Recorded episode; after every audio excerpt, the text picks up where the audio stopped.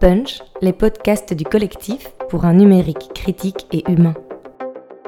Saison 2, épisode 5, l'informatique dans l'histoire graphique de l'Occident. Une conférence de Jean Lassègue.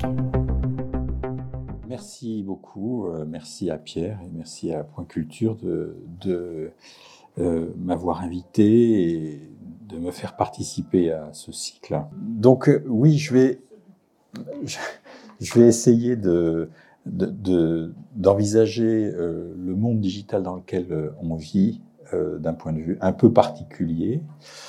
Et pour ça, je voudrais donc replacer l'informatique dans l'histoire de l'écriture, et plus particulièrement dans l'histoire de l'écriture occidentale, d'abord parce que mes connaissances sont très limitées ailleurs, et puis c'est parce que je pense que l'informatique est, est née dans le monde occidental, sans doute pour des raisons historiques assez précises. Et donc c'est pour ça que si on veut faire un rapport entre l'informatique et euh, l'écriture, c'est plutôt dans cette ère culturelle-là qu'il faut aller chercher euh, euh, les, rapports, même si je pense qu'on y viendra peut-être quand on va discuter ensemble, même si je pense que il faudrait s'interroger aujourd'hui sur l'informatique des réseaux, et la façon dont euh, les, lettres, euh, quels que soient euh, les systèmes d'écriture, finalement, quand elles sont informatisées,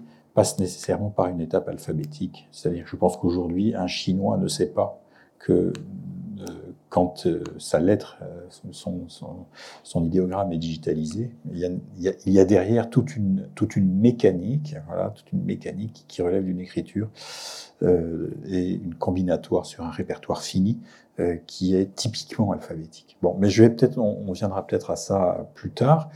Euh, je voudrais d'abord faire remarquer que euh, quand on parle de monde digital, on, au premier abord, on n'est pas particulièrement porté à euh, réfléchir à l'écriture. Bon, et il faut faire une espèce de long détour pour venir à ça.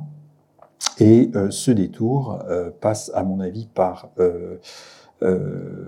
l'histoire, mais le travail scientifique d'un individu qui est Alan Turing.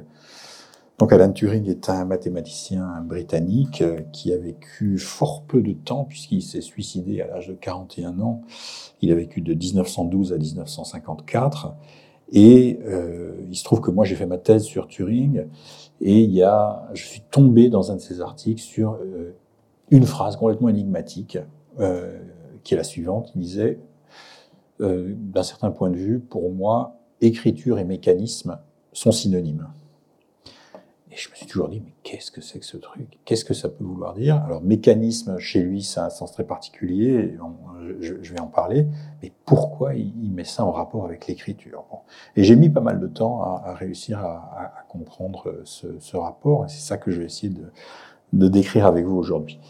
Et pour ça, je vais utiliser trois échelles de temps différentes D'abord, donc, je vais vous parler de Turing, de, de, son parcours, hein, euh, fort bref, hein, puisque finalement, euh, son parcours scientifique, ça, se passe sur 20 ans simplement, donc c'est extrêmement court. Je vais essayer de replacer ensuite cette vie dans un contexte culturel qui est, plus large, qui est un peu avant la, un peu avant la Deuxième Guerre mondiale, un peu après. Hein. Donc, vous voyez une échelle de temps, là, euh, je dirais une centaine d'années, bon, pour faire, pour faire faire la louche. Et puis euh, ensuite, ce contexte culturel-là, je vais le replacer dans l'histoire de l'écriture proprement dite. Et l'écriture, ça fait 53 siècles hein, qu'il y a de l'écriture en Occident, donc euh, c'est une vieille histoire. C'est même une très vieille histoire. Mais je pense que l'intérêt de, la chose, c'est, euh, comme disait Pierre à l'instant, il ne s'agit pas de rester le nez sur l'événement, il faut essayer de prendre un peu de distance par rapport à ça, et euh, de ce point de vue-là, euh, voir l'informatique comme une étape dans l'histoire de l'écriture, ou même l'étape la plus récente dans l'histoire de l'écriture, à mon avis, ça permet hein, de voir les choses un peu autrement et pas ne pas rester coincé sur, euh, sur l'événement lui-même. Alors, je dois faire un préalable qui va me prendre un peu de temps, mais je pense que c'est important de le faire quand on commence par parler de, de, du développement intellectuel d'un scientifique comme euh, comme c'est le cas avec Turing. Parce que quand on fait un peu d'histoire euh, des sciences, on présente généralement les choses de la façon suivante. On, s'intéresse à la vie d'un scientifique en commençant par dire la vie d'un scientifique n'a évidemment aucun intérêt en soi. Ce qui est intéressant, c'est qu'il a fait œuvre conceptuelle. Donc ce qui nous intéresse, c'est les concepts. Bon, et puis l'histoire finalement ne retient la vie d'un savant que s'il a produit des résultats scientifiques. Et donc, ça, a un certain nombre de conséquences, cette attitude. Euh, la, première conséquence, c'est que la vie du scientifique lui-même devient complètement anecdotique, hein, et euh, son nom est finalement seulement rattaché à la possibilité d'une transmission conceptuelle. Alors, quand, je dis ça, je, sais un peu de quoi je parle dans le cas de Turing, parce que je, je suis souvent allé dans des départements de maths ou d'info présenter euh, euh, sa vie, son développement intellectuel. Et, mes collègues euh, mathématiciens ou informaticiens me disent, euh, sont très gentils, m'écoutent patiemment et me disent à la fin de la conf, bah oui, d'accord, ok, c'est très bien, tu nous as parlé de la vie de Turing, mais nous, en fait, on s'en fout complètement. Ce qui nous intéresse, c'est de pouvoir parler des ordinateurs à nos élèves, à nos étudiants, et de décrire les concepts que Turing a mis au jour, en particulier un, un concept absolument capital dans ce qui s'appelle aujourd'hui la théorie de la calculabilité, qui est la machine de Turing. Bon. Et donc ils me disent, mais bon, finalement, l'intérêt de la vie de Turing est extrêmement limité parce que quand euh, devant les étudiants on décrit ce que c'est qu'une machine de Turing, on n'a absolument pas besoin de connaître sa vie. Et ils ont tout à fait raison. On n'a absolument pas besoin de connaître sa vie. Ça, c'est vrai. Mais euh, ça pose quand même toutes sortes de, toutes sortes de problèmes de gommer, de gommer la vie d'un scientifique comme ça, parce que ça, ça empêche de, ça, ça, ça ne fait voir la science que quand elle a déjà été faite. Mais on ne se met jamais finalement dans la position qui consiste à se dire, mais qu'est-ce qui se passe dans la vie d'un type euh, quand il est confronté à un certain nombre de problèmes et quand euh, il n'a pas encore inventé le concept de machine de Turing? voilà. Donc il y a une grande, il y a, une énigme hein, dans l'invention des concepts euh, scientifiques. Et, quand on dit simplement, bah, ce qui nous intéresse c'est les concepts, on ne se met jamais dans la situation qui consiste à se dire, mais comment ça se fait que un beau jour, quelqu'un a réussi à produire euh, une nouvelle euh, élaboration conceptuelle. Donc ça, je crois que euh, c'est important à remarquer. D'un certain côté, quand on se place du point de vue conceptuel, la vie de Turing ou de tout autre scientifique n'a strictement aucun intérêt. Et elle ne peut quand même avoir un intérêt que si on se déporte et qu'on se dit, voilà, mettons-nous un tout petit peu à sa place dans sa peau quand il n'a pas encore euh, réussi à, créer de nouveaux concepts, hein, et qu'on se place du point de vue de, de, la science en train de se faire. Alors, je sais bien que c'est aussi un point de vue euh, extrêmement dangereux, et on m'a souvent fait l'objection que euh, bah, c'est de la psychologie de, bas étage. Alors oui et non. Pourquoi? Parce que je pense que la question de la science en train de se faire, elle reste valide. Deuxièmement, il se trouve que dans le cadre de scientifiques qui sont morts il n'y a pas trop longtemps, alors, bien que maintenant ça s'éloigne un petit peu, mais enfin, bon, il se trouve que j'ai rencontré des gens qui ont été les, étudiants de Turing, euh, qui ont connu, euh, des collègues, voilà. Donc, euh, il y, a, y, a, quand même, il y a quand même autre chose. Il y a un contexte euh, qu'il faut faut prendre en, en compte. Hein. et donc, on peut pas simplement d'un revers de main gommer ce, ce, ce, cet aspect un peu plus individuel. Bon, et puis je, je pense que donc on peut faire de l'histoire des sciences autrement en, essayant de dépasser cette distinction entre vie contingente d'une part et œuvre conceptuelle de l'autre, si on s'interroge sur le développement d'une œuvre. C'est-à-dire, quelqu'un démarre euh, dans, la carrière, en quelque sorte, quand il se trouve confronté à un certain nombre de questions qui ne sont pas les siennes. Hein, c'est celles qu'il apprend quand il écoute des cours. Hein, euh, il y a des problèmes ouverts. Et voilà, il va réagir face à ces problèmes et il va modifier, euh, modifier finalement le panorama euh, conceptuel euh, qu'il avait, qu'il avait en face de lui. Donc je, pense que c'est comme ça qu'il faut voir les choses. On dépasse simplement cette, dichotomie qui, repose, à mon avis, sur un a priori qu'il faut combattre, à savoir que, bah oui, d'une part la vie, d'autre part les concepts. Hein, c'est pas ça un individu, c'est tout ensemble, hein, évidemment. Hein, et il le fait bon, sa, création scientifique, il le fait avec son corps, avec ses fantasmes aussi, je, le montrerai hein, tout à l'heure. Donc il n'y a aucune raison de, faire cette dichotomie-là, même si elle peut être très utile par ailleurs. Hein. Mais dans, le cadre euh, de l'histoire, je pense qu'elle n'est est pas, pas tout à fait euh, pertinente. Donc réussir à retracer un développement de l'œuvre scientifique, et là, alors, on se rend compte euh, d'un certain nombre de choses que je vous ai déjà dites, par exemple de l'extraordinaire rapidité de son parcours. Hein. Euh, le premier article de Turing, c'est 1936, hein, son article fondamental de théorie de la calculabilité. Son dernier article, c'est 54, hein, c'est-à-dire 36, 54, 18 ans. Voilà. Euh, donc, en 18 ans, ce type a complètement révolutionné un certain nombre de champs théoriques, et c'est ça aussi qui est tout à fait remarquable et assez stupéfiant à, remarquer, c'est que euh, non seulement il y a une rapidité extrême de son parcours, mais il y a aussi une diversité extrême de ce parcours, puisque euh, Turing euh, est un mathématicien, mais très intéressé par les sciences de la nature, et donc il a travaillé en calcul des probabilités, en logique mathématique, en cryptologie.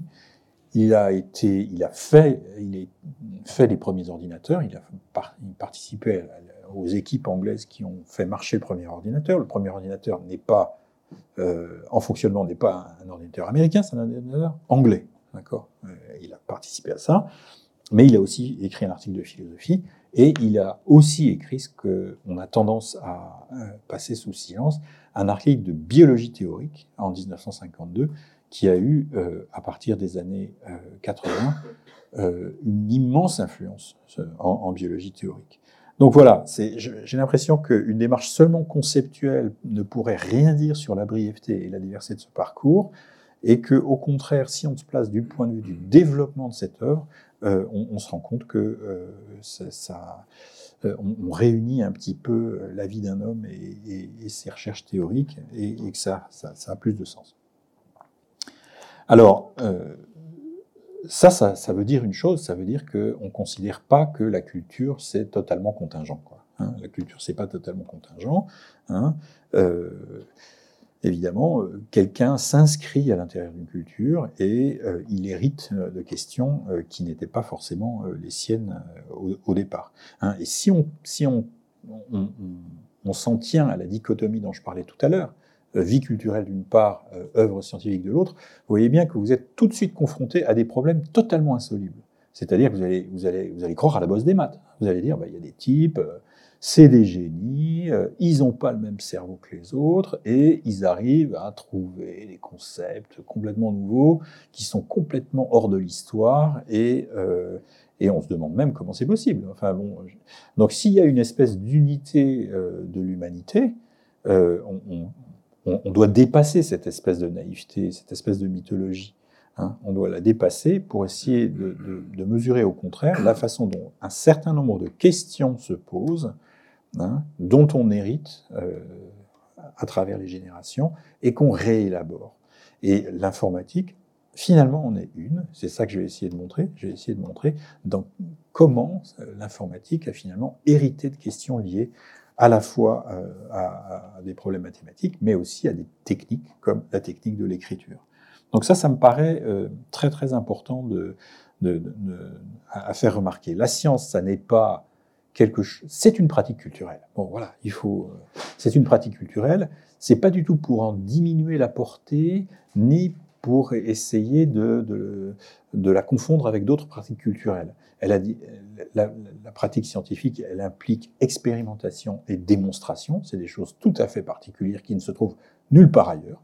Donc voilà, il faut lui reconnaître cette spécificité, mais il se trouve qu'elle s'intègre quand même dans l'histoire humaine, hein, évidemment, et que donc en aval, en quelque sorte, la science reçoit un certain nombre de problèmes. Par exemple, le problème de la causalité en physique, n'est pas un problème simplement scientifique. Les mythes ont parlé de la causalité. Évidemment, euh, les humains euh, n'ont pas arrêté de se dire euh, d'où viens-je, où vais-je. Bon, et le mythe est une réponse à ça. Donc il y, a, de la causalité dans le mythe. Hein. on essaie de rendre compte de l'origine de l'humanité, de l'origine du monde, ce, genre de choses. Donc en aval, il y a des questions dont la science hérite, et en amont plutôt, et en aval, il y a, aussi des conséquences de la science qui ne sont pas scientifiques. Hein, et c'est de, ça, évidemment, dont on parle dans une culture, puisque ces conséquences, elles sont politiques et sociales, essentiellement. Hein. Le monde digital d'aujourd'hui, c'est évidemment des, des conséquences d'un certain nombre de, travaux scientifiques liés à des techniques particulières, hein, qui ont toutes sortes de conséquences aujourd'hui sur euh, euh, notre vie collective. Donc voilà, c'est ça qu'il faut comprendre. On, hérite de certaines questions, la science les transforme et elles ont des conséquences politiques et sociales euh, tout à fait, tout à fait particulières qu'on qu'on peut étudier. Alors, je l'ai dit, trois échelles temporelles. L'échelle d'une œuvre, l'échelle d'un questionnement un peu plus vaste, hein, 100 ans en gros de paradigme scientifique, et l'échelle d'une culture. Alors, pour ce qui est de, cette première échelle temporelle, le développement de l'œuvre de Turing, là, en moins de, de 20 ans, qu'est-ce qu'est-ce qui meut Turing, en fait? Euh, Je crois qu'il euh, y a une seule question qui parcourt toute son œuvre. Euh, c'est quelqu'un d'extrêmement ramassé, de dense finalement, même s'il a, il a parcouru comme ça des diversités incroyables de champs, mais précisément parce qu'il y avait l'unité euh, d'un questionnement chez lui. Euh, la, question qu'il pose toujours, c'est comment circonscrire le périmètre du calculable. Voilà. Comment circonscrire le périmètre du calculable? Qu'est-ce qui est calculable? Qu'est-ce qui ne l'est pas? Ça va être, ça va être toujours ça, euh, sa, question. Et il va aussi formuler une réponse absolument constante à la question qui se pose. Sa, réponse à la question comment circonscrire le périmètre du calculable, c'est toujours qu'il faut étendre maximalement la portée du calculable une fois qu'on a reconnu une frontière logique entre calculable et non calculable. Alors ça, c'est c'est un peu bon, c'est un peu difficile à, dire comme ça, mais il faut bien comprendre cet enjeu-là. Ça paraît tout à fait capital, en particulier dans notre monde à nous, euh, dans notre monde digitalisé à nous, où on entend toutes sortes de prophètes euh, nous dire que bon, on va euh, remplacer par des machines euh, euh, tout ce qui est remplaçable, que les humains vont y passer, que les chauffeurs de taxi n'existeront plus, que mais que les juges non plus n'existeront plus, hein, ou que les avocats n'existeront plus, que tout ça se fera à base d'algorithmes, ce genre de choses. Donc il y a une espèce il, faut, bien comprendre la réponse de Turing, qui est habituellement mal comprise, parce que Étendre maximalement le calculable, ça c'est une chose, mais ça n'est possible que si logiquement, et ça va être ça la, la, nature de sa démonstration, on montre qu'il y a du non calculable. Donc pour réussir à dire ce que c'est que le calculable, ben, il faut évidemment être un peu à l'extérieur de lui en quelque sorte, hein, c'est-à-dire réussir à dire qu'il y a aussi du non calculable. Et ça, ça me paraît fondamental aujourd'hui hein, pour réussir à euh, rendre compte un peu socialement et politiquement de ce qui nous arrive. D'accord? Donc, c'est-à-dire face aux arguments consistant à dire, bah oui, finalement, on va étendre la société digitale à tout ce qui est, euh, à, tout ce qui peut être calculé, c'est tout à fait vrai. Je, n'ai absolument pas la prétention de, de, poser aucune limite à l'extension du digital. Euh, je dirais aucune limite horizontale. Ça va continuer à s'étendre. Mais ce que je dis en revanche, c'est que ça n'a de sens que si on est capable de reconnaître qu'il y a une différence entre calculable et non calculable. Et ça, c'est Turing qui l'a, prouvé en 1936.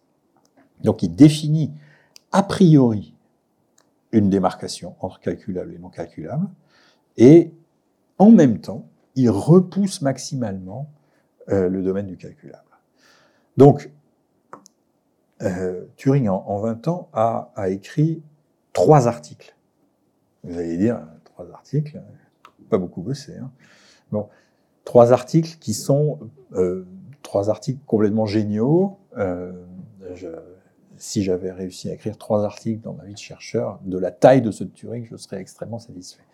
Euh, donc, le premier article euh, porte sur une notion, l'article de 1936, que faut-il entendre par calcul? C'est la, première étape de son travail. Que faut-il entendre par calcul? Deuxième étape, deuxième article, 1950, qui est un article de philosophie. Le seul article qu'il ait jamais écrit hein, dans un journal de philosophie qui s'appelle Mind. Et euh, où il dit finalement qu'est-ce qui est de nature calculatoire? Comment concevoir ce calculatoire, ce calculable hein? Troisième article, c'est l'article de biologie théorique de 52 dont j'ai parlé, euh, et dans lequel il se dit comment concevoir ce qui semble échapper à tout calcul. Donc lui, Turing, il n'a jamais oublié ça. Hein. il n'a jamais oublié la différence calculable et non calculable. Et euh, il y a un certain nombre de phénomènes naturels qui lui semblent échapper au calcul. Et il faut essayer d'en rendre compte scientifiquement, puisque lui, c'est ça son, point de vue. Hein. C'est-à-dire comment réussir à faire de la science quand on sait qu'il y a des limites euh, au, calculable. Et c'est ça, finalement, c'est ces trois réponses-là qui euh, définissent le, cheminement propre euh, à ces recherches. Alors, je vais essayer très brièvement de, décrire ces trois étapes hein, pour, que ce soit un, peu plus clair, sans entrer du tout dans les détails techniques. Il n'y a, aucun intérêt à ça. Euh, et puis, euh, j'en viendrai ensuite à, une autre échelle temporelle, hein, essayer d'agrandir un petit peu le, spectre temporel et voir comment tout ça se plonge dans, une culture. Donc d'abord, l'article 36, euh, que faut-il entendre par calcul? Alors, euh, Turing est entré à King's College, à, Cambridge, euh, donc en Angleterre en 31, il avait 19 ans, et euh, il commence par faire des mathématiques, donc il suit euh, le, curriculum, comme on dit, et euh, en 35, il suit euh, un cours d'un de ses professeurs, qui est un spécialiste de topologie, qui s'appelait Max Newman. Et Max Newman fait un cours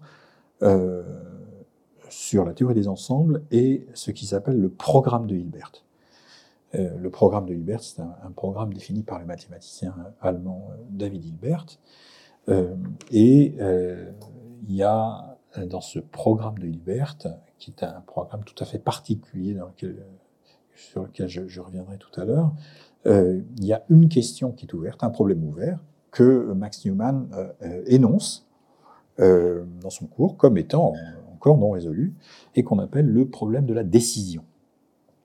Et c'est la raison pour laquelle dans l'article de, Turing, merci beaucoup, euh, il est question du problème de la décision, et il est même question dans son titre de ce problème, mais il le dit en allemand. Donc euh, le titre de l'article, c'est Uncomputable Numbers, sur les nombres calculables, with an application to the Entscheidungsproblem, en allemand, avec une application au problème de la décision.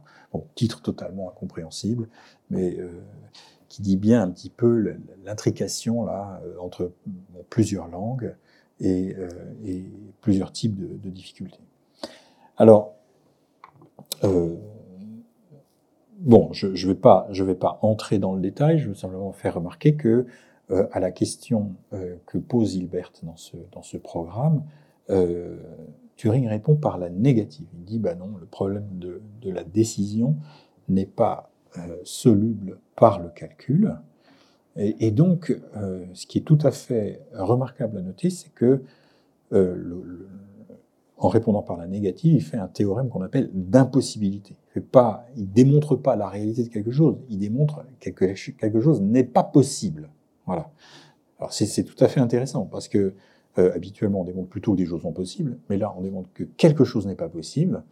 Et ce théorème-là, donc qui fonde l'idée de calcul, euh, puisque si vous arriviez à définir le fait qu'un certain problème bien posé n'est pas résoluble par le calcul, vous posez à la fois un champ, qui est le champ du calculable, puis vous dites, bah, il y a des choses qui sont hors de ce champ-là.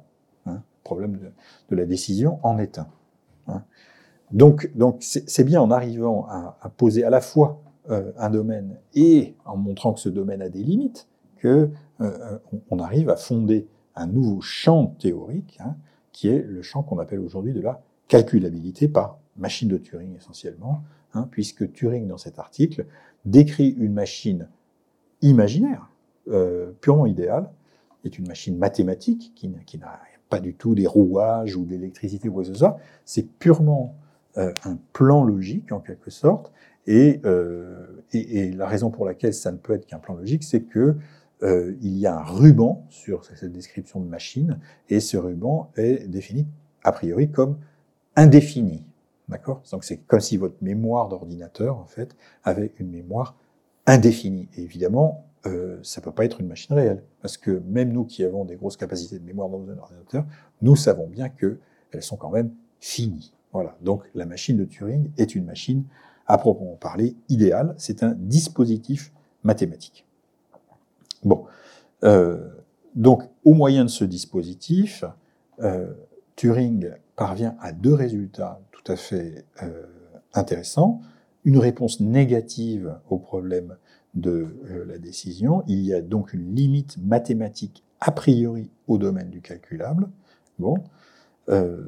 Et par ailleurs, il arrive à montrer qu'il suffit d'un tel dispositif pour résoudre tout calcul. Donc, dans le domaine du calculable, vous n'avez pas besoin de 36 machines. Vous avez besoin d'une seule machine. Hein, et cette machine, nous, on appellerait, euh, parce qu'on a un peu l'habitude aujourd'hui, on dirait, ben, vous lui mettez différents programmes. D'accord? Donc, de la même manière que dans votre ordinateur, euh, vous, euh, vous, avez différents programmes selon les activités que vous voulez faire, ben, de même dans la machine de Turing. Hein, Turing montre donc pour la première fois qu'il suffit d'une seule machine programmable pour réussir à exécuter n'importe quel calcul. Mais Hein, j'insiste, hein, il dit aussi que euh, il y a des problèmes que, qui ne relèvent pas de ce, formalisme-là. Donc ça, c'est très important, évidemment. Alors ça, c'est, si vous voulez, la, chose euh, vraiment fondamentale pour laquelle euh, Turing est vraiment connu, hein, euh, ce, dispositif de la machine de Turing. Mais moi, je crois que ce serait tout à fait dommage euh, de, restreindre son, la portée scientifique de ses travaux à cette seule, construction conceptuelle de la machine de Turing. Alors, je ne sais pas, dans le film récent sur Turing, dont certains ont, ont peut-être vu, on, le voit aussi euh, décrypter les codes, euh, les, codes qui étaient envoyés aux sous-marins allemands pendant la guerre, qui faisaient le, blocus de, de l'Angleterre. C'est tout à fait vrai, ça c'est un fait historique. Et de ce point de vue-là, Turing est une espèce de héros caché de la Deuxième Guerre mondiale, puisque on pense que ce travail a permis de raccourcir la durée de la guerre de deux ans. Donc on peut imaginer le nombre de morts en deux ans si euh, la Seconde Guerre mondiale s'était arrêtée en 47. Hein, on peut imaginer. Bon.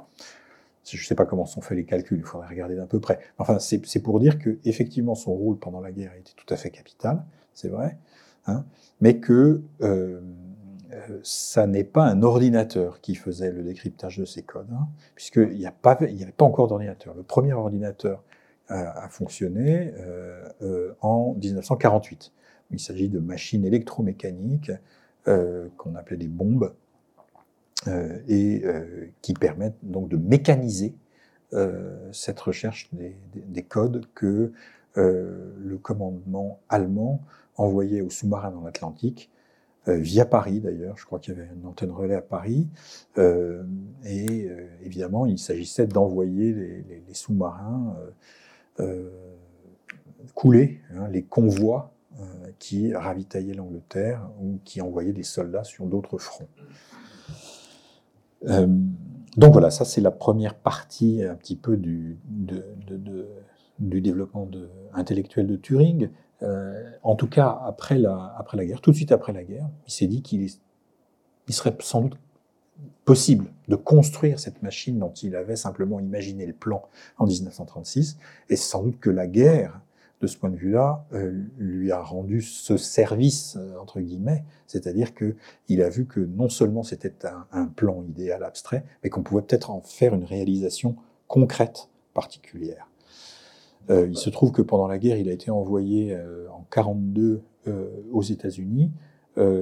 Bon, comme c'est un voyage qui, est couvert par le secret défense, on ne sait pas très bien ce qu'il y a fait, euh, mais on suppose qu'il a été consultant pour euh, le projet de Los Alamos sur la bombe atomique. En tout cas, ce qu'on sait, c'est qu'il est allé au laboratoire Bell, qu'il a rencontré Shannon, un autre grand nom de, des débuts de l'informatique, et qu'il s'est familiarisé avec la technique, la technologie électronique. En tout cas, quand il est rentré en Angleterre, après ce voyage de plusieurs mois, euh, il, a, il, a cessé de faire du décryptage de, code et il a construit une machine électronique pour crypter la voix humaine. Euh, C'était euh, quelque chose sur lequel je, reviendrai sans doute tout à l'heure. Quel est cet intérêt subite euh, à l'idée de crypter la voix humaine? Bien. Deuxième moment dans sa carrière, c'est l'article de 50. Donc, euh, la pensée conceptuelle en général est-elle de nature intégralement calculatoire ou pas? Et euh, Turing réfléchit à cette question à partir d'un jeu qu'on appelle le jeu de l'imitation. Enfin, c'est pas qu'on appelle, qu'il appelle le jeu de l'imitation. Et, dans ce jeu, qu'on appelle aussi test de Turing, vous avez peut-être entendu parler de cette expression, qui est une expression, à mon avis, très malheureuse, parce qu'il n'y a pas de test. Euh, donc si Turing, quelquefois, emploie le mot test, je préfère en rester à l'expression normale qui est celle du jeu de l'imitation. Le jeu de l'imitation étant le suivant. Vous avez euh, deux pièces. Dans une pièce, vous mettez un interrogateur et dans l'autre pièce, vous mettez deux joueurs, un homme et une femme. Et euh, ils ne peuvent communiquer que par le biais d'une imprimante, disons. Il appelait ça un télétype. donc on ne va pas reconnaître les, les graphies, et euh, l'interrogateur doit euh, poser des questions aux deux joueurs et réussir à deviner qui est l'homme, qui est la femme. Et euh, les, les, joueurs, évidemment, peuvent tromper l'interrogateur. Et Turing pose la question de savoir si l'interrogateur restera en échec et combien de temps. Mais l'intérêt du jeu, c'est que au cours de cette partie, on enlève le joueur masculin et on le remplace par une machine qu'on dit être convenablement programmée. La question de Turing, c'est est-ce que l'interrogateur réussira à deviner qu'on a changé les règles sans le prévenir et que l'homme euh, qui jouait a été remplacé par une machine convenablement programmée. Turing dit euh, que euh, en, en 2000, bon, on est en 2017, mais en 2000, on n'arrivera plus à faire la distinction entre un, humain, un homme qui répond aux questions et un ordinateur. Donc ça, c'est le jeu de l'imitation.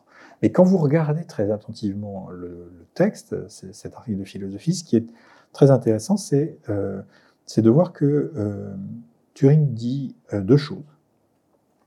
Il dit euh, donc publiquement ce qu'on connaît bien nous autres, puisqu'on l'a entendu répéter des centaines de fois, que l'ordinateur peut simuler la pensée conceptuelle quand elle est retranscrite graphiquement.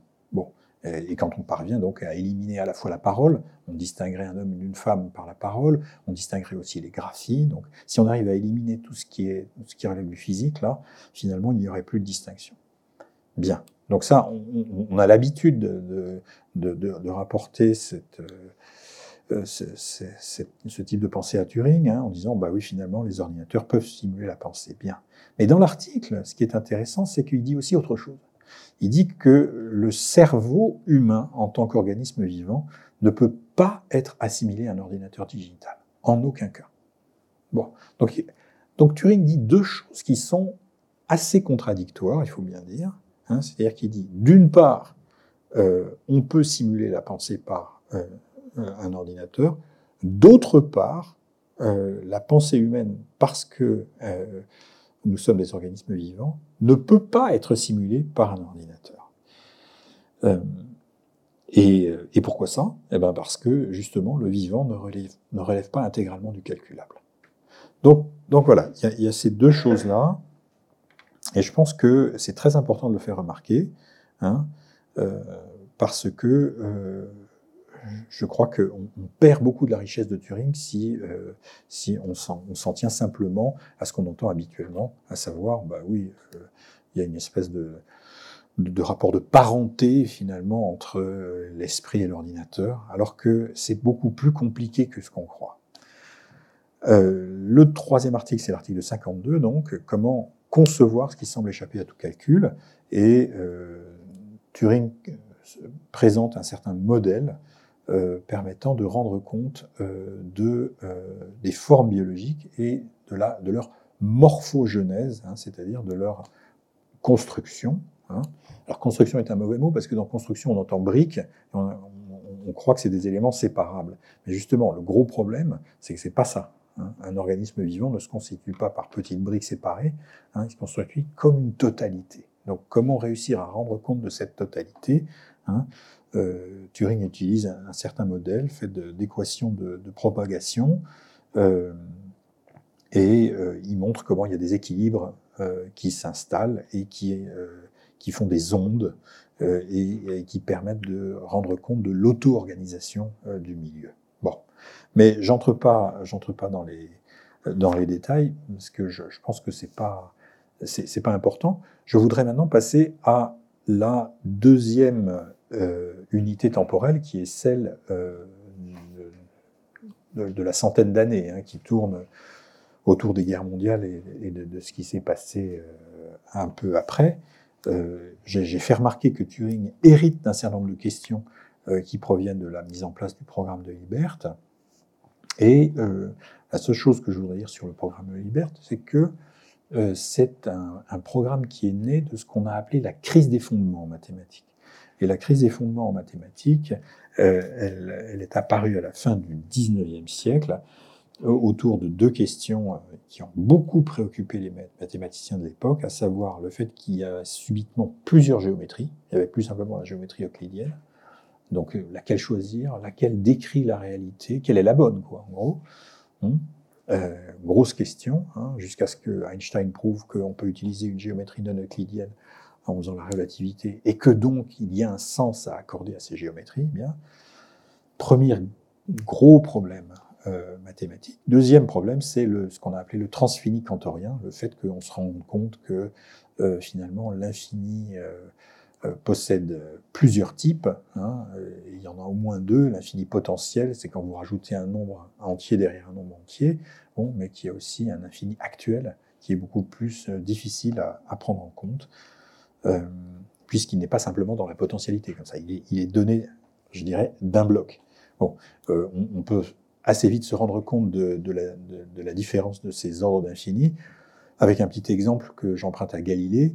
Euh, Galilée faisait remarquer dans une de ses lettres, vous prenez les nombres entiers, bien, et puis vous, les, vous, commencez à en écrire la, série, et puis dessous, vous écrivez la série des nombres pairs. Et ce qui est bizarre, c'est que ces deux ensembles ont la même taille alors qu'on l'a divisé par deux. Voilà. Donc c'est ce genre de paradoxe dans lequel on se trouve, on se trouve confronté, qui euh, être, va être évidemment extrêmement élaboré euh, par euh, ce mathématicien euh, allemand, Georg Cantor. Bon, qu'est-ce qui se passe dans le programme de Hilbert devant cette espèce de, d'infinité, de, paradoxes, euh, de choses qui semblent mettre à mal la, la sécurité du discours mathématique, il dit bah, il faut réussir à faire une zone de sûreté euh, sur laquelle tout le monde est d'accord. Et cette zone de sûreté, c'est laquelle? Eh ben, C'est justement faire appel à un certain nombre de signes sur lesquels tout le monde peut s'entendre. Donc il s'agit de montrer que toutes les propositions mathématiques peuvent s'écrire dans un certain vocabulaire, hein, que ce vocabulaire consiste dans un répertoire fini, hein, et qu'à partir de ce répertoire fini, comme un alphabet finalement, on peut réussir à réécrire tous les mots de la langue mathématique. Donc voilà, il y, a quelque chose de, tout à fait capital dans la démarche de, Hilbert hein, et qui s'inscrit très profondément euh, dans, la culture euh, alphabétique d'Occident. Hein, C'est-à-dire que finalement, les propositions mathématiques, elles, peuvent avoir des sens euh, extrêmement complexes, euh, euh, référés à plusieurs types d'infinités. Il n'empêche que si on les écrit, on doit les écrire avec un alphabet fini et que donc il faut s'en tenir à l'alphabet fini et aux règles formelles, logiques de passage d'un caractère à l'autre pour faire des, conséquences, hein, pour réussir à faire des, enchaînements, qui est important. Donc ça c'est le, ça c'est le, c'est un peu le, programme qui est mis en place, hein, et ça suppose euh, donc trois choses. Ça, ça suppose donc de s'en tenir aux marques graphiques, hein, sans passer par l'aspect sonore du langage.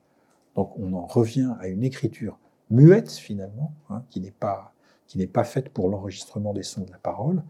Il faut faire en sorte que tous tous les logogrammes mathématiques, hein, le, signe de la racine carrée, le signe du 1, le signe du 2, le signe du delta, logogramme, c'est-à-dire que vous le prononcez dans une autre langue, mais vous gardez le signe, hein, c'est la même chose.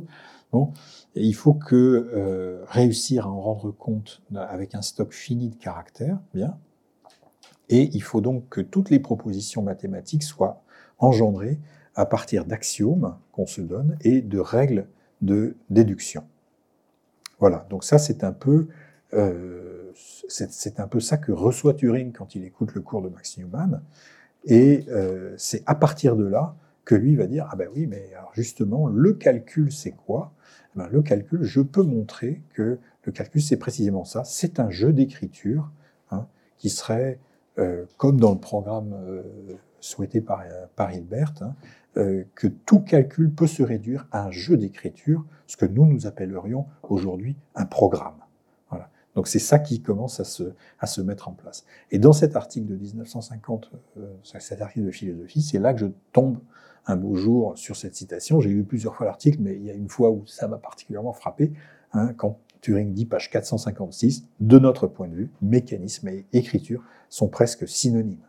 Voilà. Donc à partir de ce moment-là, il y avait, il y, a, effectivement autour de la question de euh, l'écriture quelque chose de euh, tout à fait typique. Et je pense que on peut relire les trois articles de Turing du point de vue de l'écriture, hein, c'est-à-dire du point de vue de ce traitement euh, finitiste sur des, sur des signes.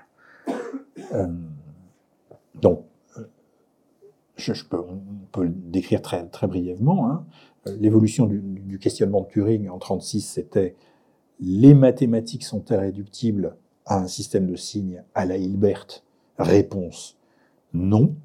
Hein, euh, voilà, Turing montre que c'est pas possible. 1950, est-ce que l'interaction euh, entre homme et machine est réductible à un système de signes à la Hilbert, un signe complètement formalisé Réponse euh, peut-être. Hein, c'est-à-dire à la fois une réponse un peu publique, oui, l'ordinateur euh, reste complètement euh, non décelable, mais en fait c'est plus compliqué que ça. Il y, a, des questions de, cerveau qui, et de matière hein, qui entrent quand même en jeu. Bon. Et puis troisième article, l'émergence des formes biologiques peut-elle être décrite avec un, un répertoire de signes à la Hilbert Réponse de Turing, non, puisque euh, justement, ce qui se passe dans la nature, bah, c'est que la nature n'est pas écrite en caractères. Hein. C'est la, la culture qui décrit la nature avec des caractères. Mais la nature elle-même, évidemment, n'est pas euh, décrite avec des caractères. De ce point de vue-là, je, je, je, donne juste une, petite euh, anecdote, euh, parce que c'est un débat extrêmement profond de, euh, en sciences et en philosophie, hein, de se demander quelle est finalement la, la nature, est-ce qu'on peut la décrire à partir d'éléments premiers qui ressembleraient à un alphabet? Et évidemment, c'est quelque chose qui, parcourt notre culture. Hein. J'y viendrai tout à l'heure en, parlant de philosophie grecque, mais vous trouvez exactement cette idée-là, par exemple avec, avec l'idée d'ADN, hein, d'un programme génétique. Hein. C'est comme si finalement, avec quatre lettres, on arrivait à reconstituer tous les individus. Bon, euh, euh, ce, programme euh, a eu son heure de gloire dans les années 60. Euh, il est aujourd'hui extrêmement controversé. Enfin, voilà. c'est un c'est un peu ce qu'on, les questions qu'on se pose. Et l'anecdote que je voulais raconter, c'est qu'en 2012, je suis allé à Cambridge au, colloque pour le centenaire de, la naissance de Turing. Et, et le, titre du colloque, hein, la grande conférence qui a réuni des, gens euh, de tous les pays extrêmement compétents, c'était How the World Computes, hein, comment le monde calcule.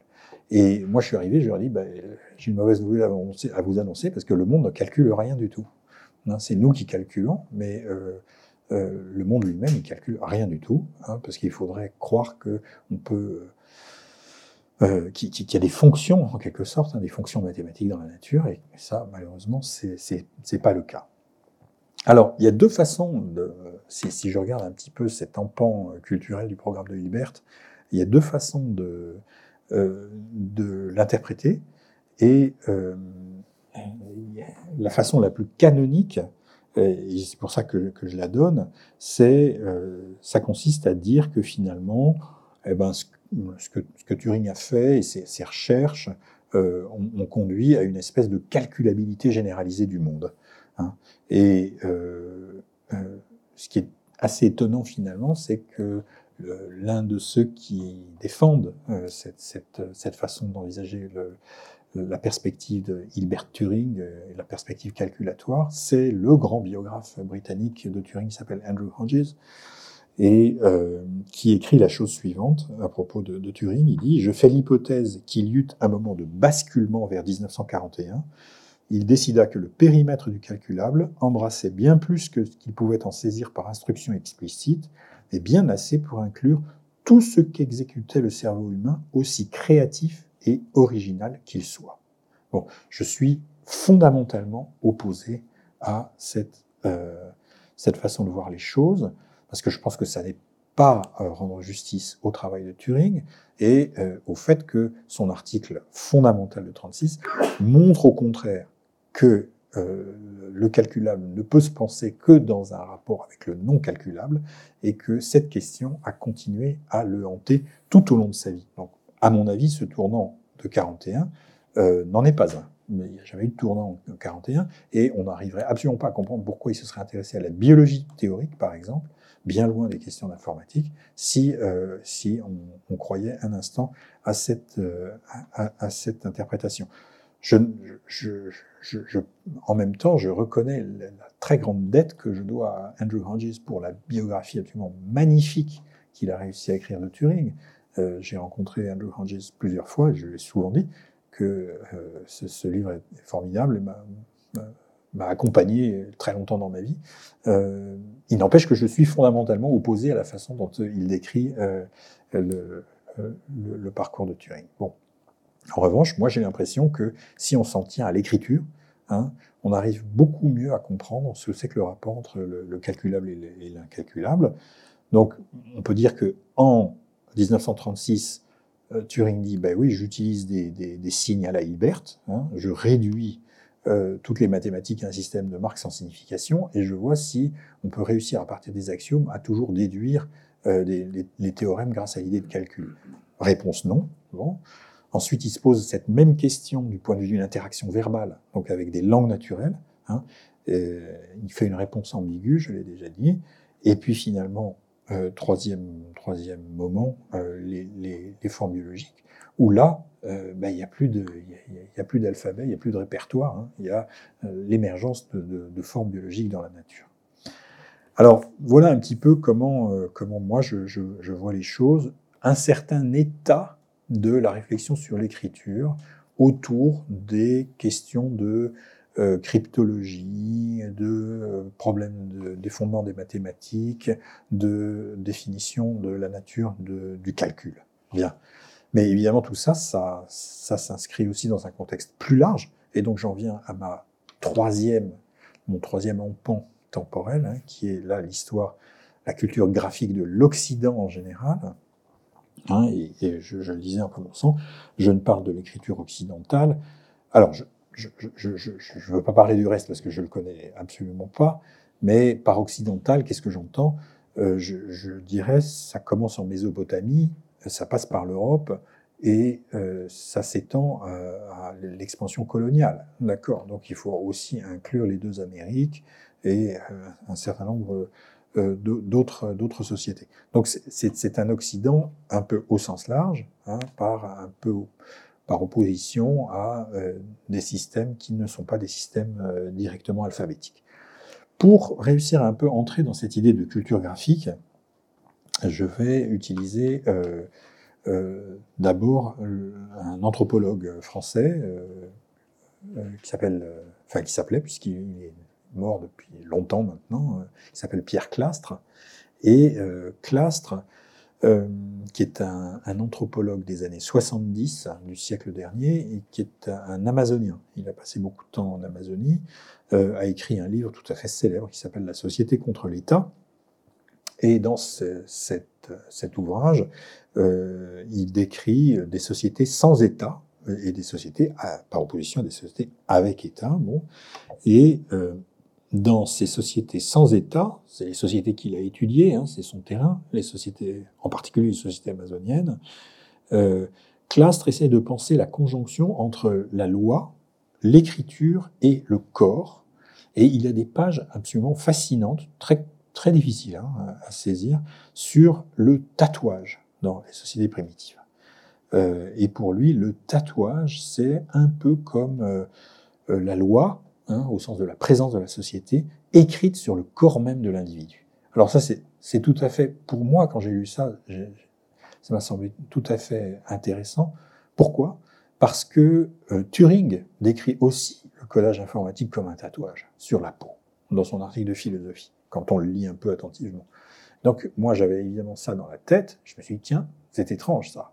Voilà que maintenant, il y a quelqu'un qui me parle de société sans État, et puis euh, euh, il y a Turing qui dit, bah oui, l'écriture informatique, c'est comme euh, écrire sur la peau, tiens, tiens, c'est étrange. Et par ailleurs, il y a un, texte de Kafka qui porte exactement sur, sur, sur ce, point, hein, comme vous savez, puisque dans, dans, Kafka, il y a cette image absolument affreuse hein, de la peine que l'on fait à quelqu'un qu'on a déclaré coupable en lui tatouant sur la peau Hein, l'article de la loi qu'il a transgressé.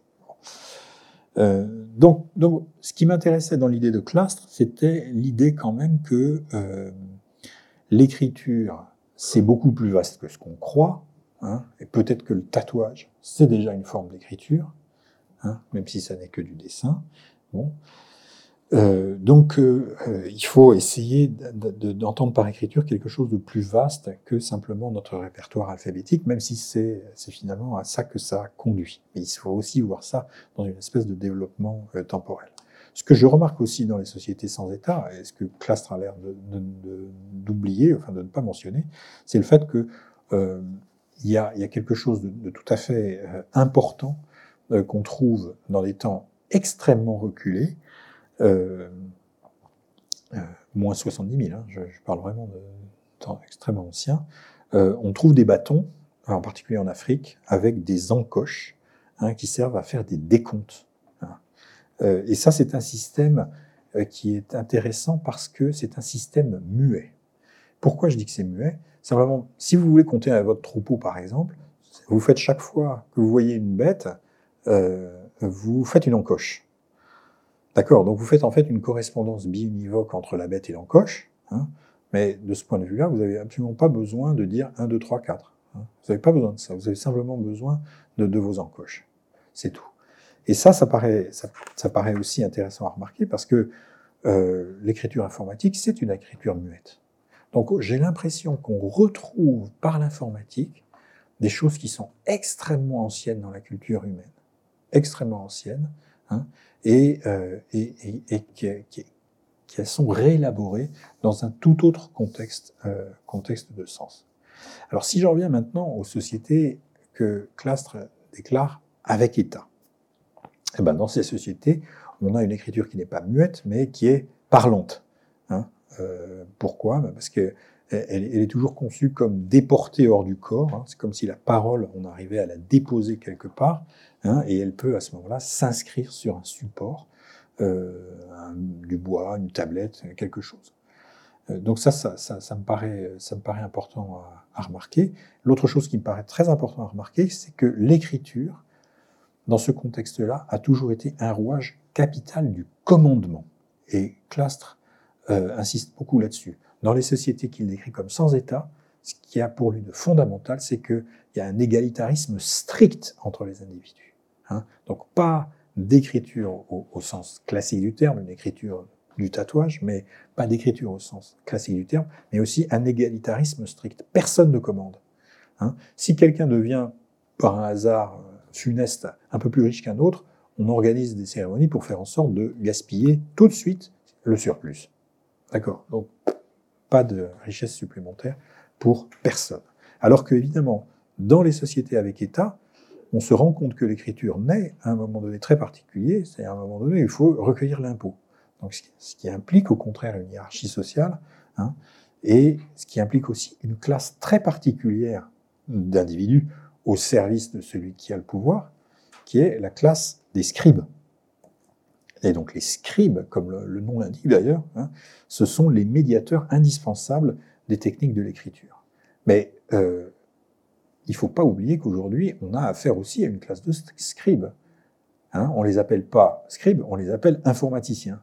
Hein. Mais vous voyez bien que dès que vous avez à euh, taper un texte, euh, enregistrer comme on le fait en ce moment, ou quoi que ce soit, vous avez besoin euh, de techniciens qui sont capables de faire les programmes et de manipuler hein, ces techniques-là. Donc, ma diffusion personnelle par des moyens informatiques passe nécessairement aujourd'hui par ne dépend pas exclusivement de moi hein, et dépend d'une classe particulière dans la société cette classe de scribes qui s'appelle les informaticiens. Et ça, je, crois que c'est quelque chose de très important à, à remarquer d'un point de vue politique. Hein, parce que jusqu'à présent, je sais pas, en France on dit nul n'est censé ignorer la loi. Quand on dit nul n'est censé ignorer la loi, ça veut dire aussi qu'on est capable de la lire. Hein, donc il doit y avoir un effort euh, très important, hein, collectif très important, pour faire en sorte que la majorité de la population soit alphabétisée. D'accord? Mais est-ce que je suis alphabétisé aujourd'hui? Euh, Moi qui suis censé euh, savoir à peu près lire et écrire bah, Oui et non, hein, parce que je suis bien incapable de programmer. D'accord? Donc vous voyez bien combien la situation aujourd'hui fait qu'il y, a des disparités dans les groupes sociaux qui sont de nouveau considérables et qui ressemblent très fort à des situations antiques, en fait, hein, euh, ou chinoises. Hein, euh, où il y avait une classe particulière hein, liée au pouvoir et qui, euh, qui manipulait ces techniques de l'écriture.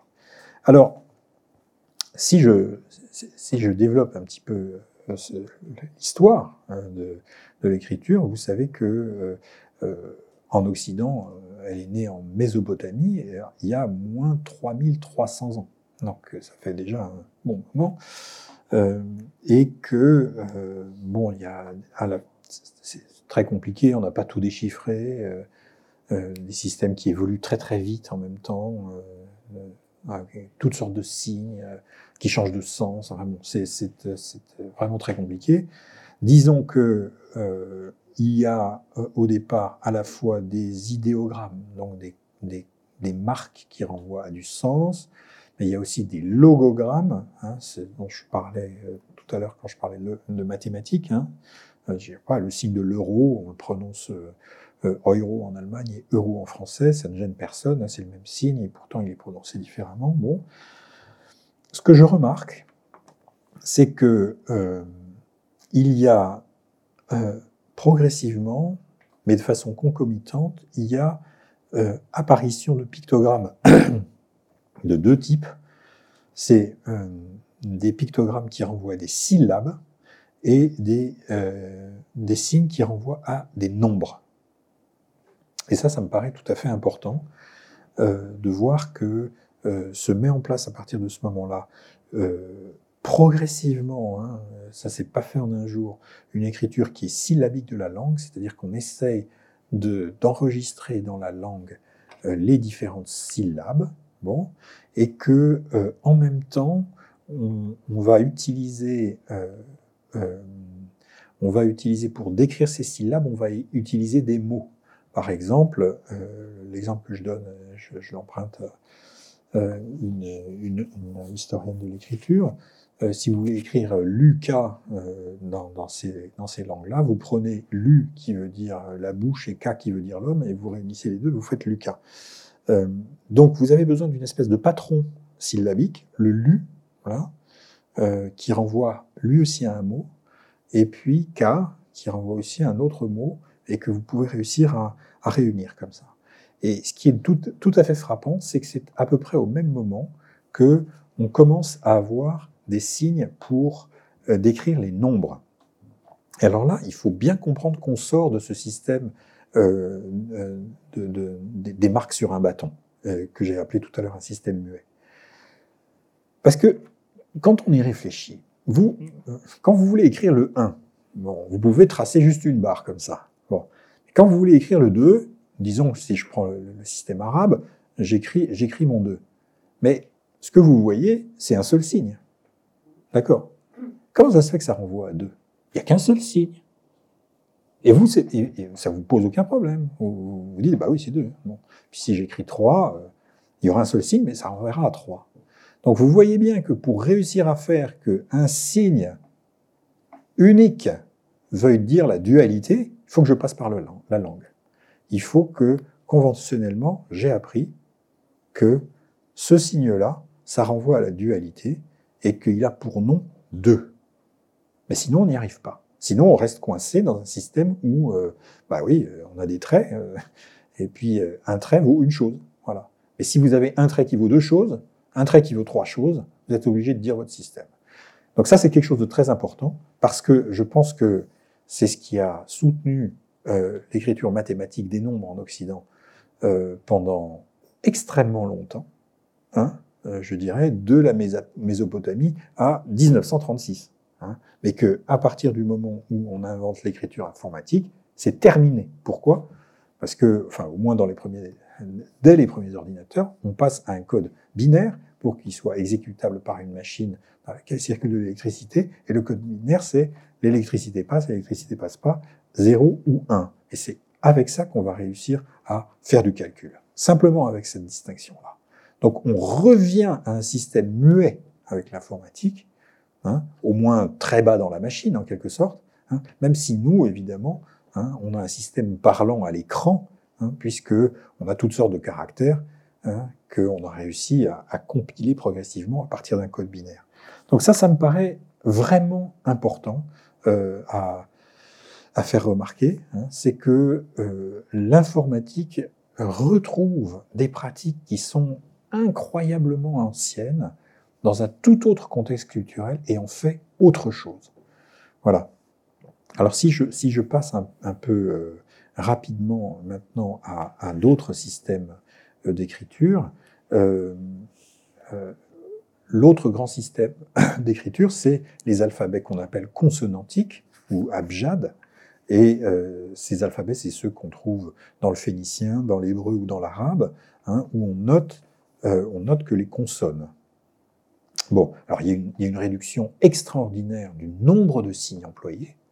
Ça, c'est par rapport au, système antérieur, ça n'a rien à voir. Donc c'est beaucoup plus facile euh, de, l'apprendre. Hein. Euh, et euh, la, chose à dire de ces systèmes, c'est que parce qu'on ne note que les consonnes, il faut connaître la langue pour réussir à reconstituer ce qui est écrit. Si vous ne notez pas vos voyelles, je vous donne un exemple si vous voyez, euh, si vous prenez en arabe, euh, enfin bon, évidemment, il faudrait l'écrire en arabe, donc euh, comme ça, mais si je prends les caractères latins, KTB. Bon, si vous voyez ça dans un texte arabe, si vous mettez les voyelles kataba, ça veut dire la bibliothèque, et si vous mettez katib, ça veut dire le livre. kitab, ça veut dire le livre. Et katib, c'est l'écrivain. Donc vous voyez qu'en bougeant les voyelles, on, va, à partir d'une même racine, on, va euh, avoir différents mots. Mais vous voyez bien que ça n'est possible que parce qu'il y a, une activité euh, du lecteur hein, qui est capable de mettre au bon endroit les bonnes voyelles. Hein, donc de reconstituer le sens à partir de son travail d'interprétation. Mais pour ça, il faut connaître la langue, évidemment. Si vous ne connaissez pas la langue, bah, bon, vous n'avez aucune raison de croire que Katib euh, ça, Kitab, ça veut dire le livre, et que Kataba, ça veut dire la bibliothèque. Donc il y, a, quelque chose de tout à fait particulier là-dedans, hein, euh, qui, euh, qui, mérite d'être noté, puisque cette opération de lecture, finalement, elle, présuppose de, votre, de la part du lecteur la connaissance, de, la connaissance de la langue. Alors ça, c'est évidemment euh, tout à fait important parce que c'est précisément ce qui ne va pas se produire avec le système grec dont je, dont je vais parler si vous m'accordez encore quelques minutes. Euh, euh, le système grec a ce site particulier qu'il écrit à la fois les consonnes et les voyelles. D'accord? Donc pour, pour des raisons pour d'évolution sur lesquelles je ne veux pas, je, je veux pas m'attarder, mais il faut voir ce que ça, ce que ça implique euh, du point de vue de la transcription des langues. C'est que l'alphabet grec il ne se limite pas à, la transcription des seules langues qui ont peu de voyelles, comme les langues qui ont des racines trilitaires, comme les langues sémitiques. Hein. N'importe quelle langue peut être transcrite avec l'alphabet grec, parce que ce qui est noté par l'alphabet grec, ça n'est pas la syllabe, donc la recomposition de la chaîne verbale d'une langue, c'est le phonème, donc le son lui-même. Voilà. Et donc, à partir de ce moment-là, ben, vous pouvez faire l'expérience vous-même. Euh, Si vous regardez une page écrite en arabe sur le web, si vous connaissez pas l'arabe, vous serez juste incapable de lire le premier mot. Si vous avez une page en turc, vous êtes capable de lire vous ne comprenez rien, je suis d'accord, mais vous, êtes, mais vous êtes capable de la lire, ou du vietnamien. Voilà, vous êtes capable de la lire. Donc ça, ça fait une grosse différence, c'est-à-dire qu'en fait, n'est pas présupposé la connaissance préalable de la langue pour faire du déchiffrement. Mais donc ça veut dire quoi ça? Ça veut dire que c'est exécutable par une machine. Donc ce que je dis, c'est que le grec, potentiellement, a, cette capacité d'être finalement euh, comment dire, d'être lu par tout le monde, y compris par des machines. Hein Parce que justement, ce sur quoi on s'arrête, c'est pas la syllabe qui a déjà une signification humaine, c'est simplement le son euh, matériel, hein, les éléments sonores matériels, consonnes et voyelles, hein, et, et, que, et que c'est ça qui la rend potentiellement mécanisable. Voilà. Donc ça, c'est quelque chose d'important. Hein. On a un répertoire euh, de signes, consonnes, voyelles, on les combine et à partir de ce moment-là, on arrive à constituer tous les mots de la langue. Donc là, il y a un nouveau système qui se met en place, qui est euh, effectivement euh, tout à fait euh, puissant, hein, et qui, à mon avis, a aussi des conséquences politiques. C'est-à-dire que c'est, c'est pas complètement étonnant que le système grec d'écriture soit conçu comme devant être lu par tout le monde, hein, puisque la démocratie, ça implique que nul n'ignore la loi, hein, donc qu'il soit aussi capable de la lire. Voilà. Donc évidemment, ça n'est pas le cas en Grèce ancienne, hein, mais euh, au contraire, hein, il y a très peu de lecteurs encore, mais ces lecteurs, ça, ça va finir par diffuser. Hein, ça va finir par diffuser. Et évidemment, euh, bon, on s'en rend bien compte, hein, le système grec d'écriture puis latin, hein, il s'est progressivement répandu sur euh, la grande partie du monde méditerranéen, puis européen, puis américain, plus quelques autres quelques autres pays. Euh, donc ça, c'est quand même tout, tout, à fait extraordinaire. Et euh, ça paraît euh, important à remarquer. Je fais juste deux petites remarques encore sur le moment grec, parce que ça me paraît important avec l'informatique. C'est que euh, l'écriture des nombres en Grèce ancienne est une catastrophe absolue, c'est très très difficile, mais euh, les Grecs inventent un autre moyen euh, dont on a hérité et dont on a fait un grand usage, c'est qu'ils inventent la monnaie frappée. La monnaie frappée, c'est une forme d'écriture, a dit euh, ma collègue et amie Clarisse Ehrenschmidt dans un, un, excellent livre dont je vous recommande la lecture, qui s'appelle Les Trois Écritures. Hein, et elle a, elle a, très bien montré finalement que euh, dans, dans, la monnaie, hein, vous avez, euh, en Grèce ancienne, vous avez des, pièces de différentes tailles qui, donc, qui définissent une certaine valeur.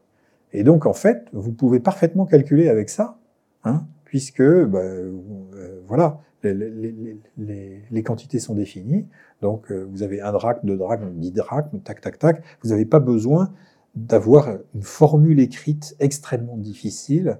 Euh, hein, il, vous suffit de manipuler ces pièces. Et euh, ça a une diffusion immédiate extraordinaire à travers le monde. Hein, et je ne connais pas de pays aujourd'hui qui n'utilise pas les pièces de monnaie. D'accord? Donc là aussi, il faut bien voir ce que c'est. C'est un répertoire fini de valeurs hein, à peu près comme des lettres, hein, et en combinant ça, euh, ben, on définit euh, les prix, on définit toutes sortes de, euh, toutes sortes de, de, biens, et, en fait, on, définit ce que c'est qu'un marché. Donc l'idée de marché, en grec, ça se dit agora. L'agora, c'est pas simplement le lieu où on discute, hein, c'est aussi le lieu où on échange de façon tout à fait réglée d'ailleurs des, des, biens par le biais donc de, par le biais de marchandises. Bon, la dernière chose que je voulais dire euh, très rapidement, euh, enfin les deux dernières choses que je voulais dire sur le moment grec, et puis je m'arrêterai, je m'arrêterai là, euh, c'est c'est que on trouve un autre répertoire fini dans la géométrie grecque à partir de ce moment-là. Hein, les, les, premières représentations géométriques se trouvent sur les pièces de monnaie en Grèce ancienne. C'est sans doute pas un hasard. Hein, C'est-à-dire qu'on s'intéresse aux quantités et euh, aux, formes, abstraites. Et l'un des grands problèmes de la géométrie grecque, ce sera justement le classement des figures géométriques, ce qu'on appelle les polyèdres réguliers en particulier, qui va beaucoup occuper euh, les mathématiciens de, cette époque. Et je fais remarquer, dernière chose sur ce moment grec, hein, je fais remarquer que euh, c'est aussi en Grèce que naît une philosophie qui, a eu, qui va avoir un avenir extraordinaire, puisque elle existe encore aujourd'hui, c'est l'atomisme. Hein. L'atomisme grec a ceci de particulier, au départ, de, naître d'une analogie avec l'alphabet. C'est-à-dire qu'on dit, ah ben, les, atomes de la matière, c'est comme les lettres de l'alphabet, on les combine dans la nature et ça fait toutes sortes de formes. Voilà. Alors Aristote se moquera beaucoup de ça euh, en son temps, mais disons, chez, chez les présocratiques, euh, euh, c'est comme ça qu'on voit les choses. Hein. Euh, et il y a au moins une chose à reconnaître, c'est que de la même manière que euh, les phonèmes, euh, finalement, sont des choses isolées comme ça, les atomes, eux aussi, sont des entités isolées, invisibles, que l'on arrive à combiner. Alors, j'ai pas le temps, mais j'aurais volontiers parlé d'un autre moment tout à fait capital dans cette histoire de l'écriture, c'est le moment de la Renaissance, puisqu'on parle beaucoup de euh, de l'imprimerie à la Renaissance, de la mécanisation, de, la possibilité d'avoir euh, de, nombreux ouvrages. Je vous fais remarquer que la mécanisation, contrairement à ce, qu'on dit généralement, elle date pas de l'imprimerie, elle date du fait qu'on a fait des pièces. La mécanisation en Grèce ancienne des pièces de monnaie, on ne sait plus quoi en faire, les pièces de monnaie, tellement on en a, les pièces grecques. Hein. Tous les musées du monde ont plein de pièces. Euh, voilà pourquoi? Bah, Parce que euh, avec un même moule, on arrivait à faire 35 euh, 000 ou 40 000 pièces. D'accord? Donc la, mécanisation, le fait qu'on on, avait des objets standardisés, euh, ça, ne date pas de la Renaissance, contrairement à ce qu'on dit. Hein, ça date de bien avant, ça date de 2000 ans avant, à partir du moment où on a fait des pièces. Les deux autres choses que je voudrais dire sur, sur la Renaissance, c'est que c'est un moment tout à fait extraordinaire parce qu'on a grammatisé les, les langues du monde. Grammatisé au sens tout à fait banal de faire la grammaire des langues. Hein. Ça avait déjà eu lieu dans l'Empire arabe. Euh, ils avaient grammatisé les, langues euh, de leur empire, mais qui avaient déjà des traditions graphiques, alors que les grandes découvertes euh, en Occident ont fait que on a grammatisé toutes sortes de langues, en particulier par le biais des, des, des jésuites, les langues d'Amérique du Sud hein, puisque on a, on a toutes sortes d'exemples de grammaire du quechua ou d'autres langues, langues du Mexique, euh, à ce moment-là. Je vous donne juste quelques exemples. Par exemple, en 1450, on a une grammaire de l'italien écrite en italien. Bon, en 1560, on a déjà une grammaire du quechua écrite en espagnol. Hein. bon, et puis euh, on, a en 1595 euh, une grammaire mexicaine et topi-guarani écrite en espagnol, on a une grammaire du japonais écrite en portugais en 1632, on a une grammaire du huron écrite en français en 1634, une autre de l'algonquin, etc., etc. Ce qui est très curieux quand on regarde ces dates, c'est de voir que la grammatisation des langues d'Amérique s'est faite à peu près au, même moment que, les langues d'Europe. Euh, la grammaire de l'anglais qui est assez tardive, euh, bon, la grammaire française, c'est 1530, la grammaire de l'allemand, c'est 1549. Bon, vous voyez, dans la fourchette, c'est à peu, près, à peu près la même chose. Donc, il y a un très, grand, très vaste mouvement qui se porte sur qu'est-ce qu'on peut, euh, quelles sont les règles qui permettent de, de qui permettent d'écrire dans, toutes sortes de langues. Et ça, évidemment, ça, ça va avoir une certaine importance hein, quand, quand on reviendra au, au moment informatique. Juste une dernière, dernière chose par rapport à, la Renaissance, il y a aussi l'invention de quelque chose d'extraordinaire, c'est le dictionnaire unilingue. Hein, euh, c'est une invention tout à fait stupéfiante. Euh, on, est tellement habitué qu'on ne fait pas attention, mais c'est la première fois au monde où on commence à, à, se dire que euh, on va euh, continuer à apprendre sa propre langue toute sa vie. C'est-à-dire qu'on en fait un objet de science. Hein. Ce n'est pas simplement quelque chose que l'on possède, hein, c'est on en fait un objet de connaissance sur lequel on va pouvoir travailler. Donc, grammatisation des langues, euh, dictionnaire unilingue, hein, vont complètement bouleverser en fait euh, l'idée qu'on se fait de la langue, et, et, surtout, on va, on va concevoir la langue comme un matériau constitué d'éléments sur lequel on fait porter une espèce de calcul, hein, c'est-à-dire on, fait porter des règles. Donc ça, évidemment, c'est tout à fait euh, capital pour euh, pour ce que je voulais essayer de montrer, à savoir euh, la façon dont euh, l'informatique aujourd'hui, comme étape dans l'histoire de l'écriture, s'intègre hein, dans quelque chose de, de, beaucoup plus grand, euh, qui est l'histoire de, de l'écriture en Occident. Voilà. Je m'arrête, c'est un peu long, excusez-moi.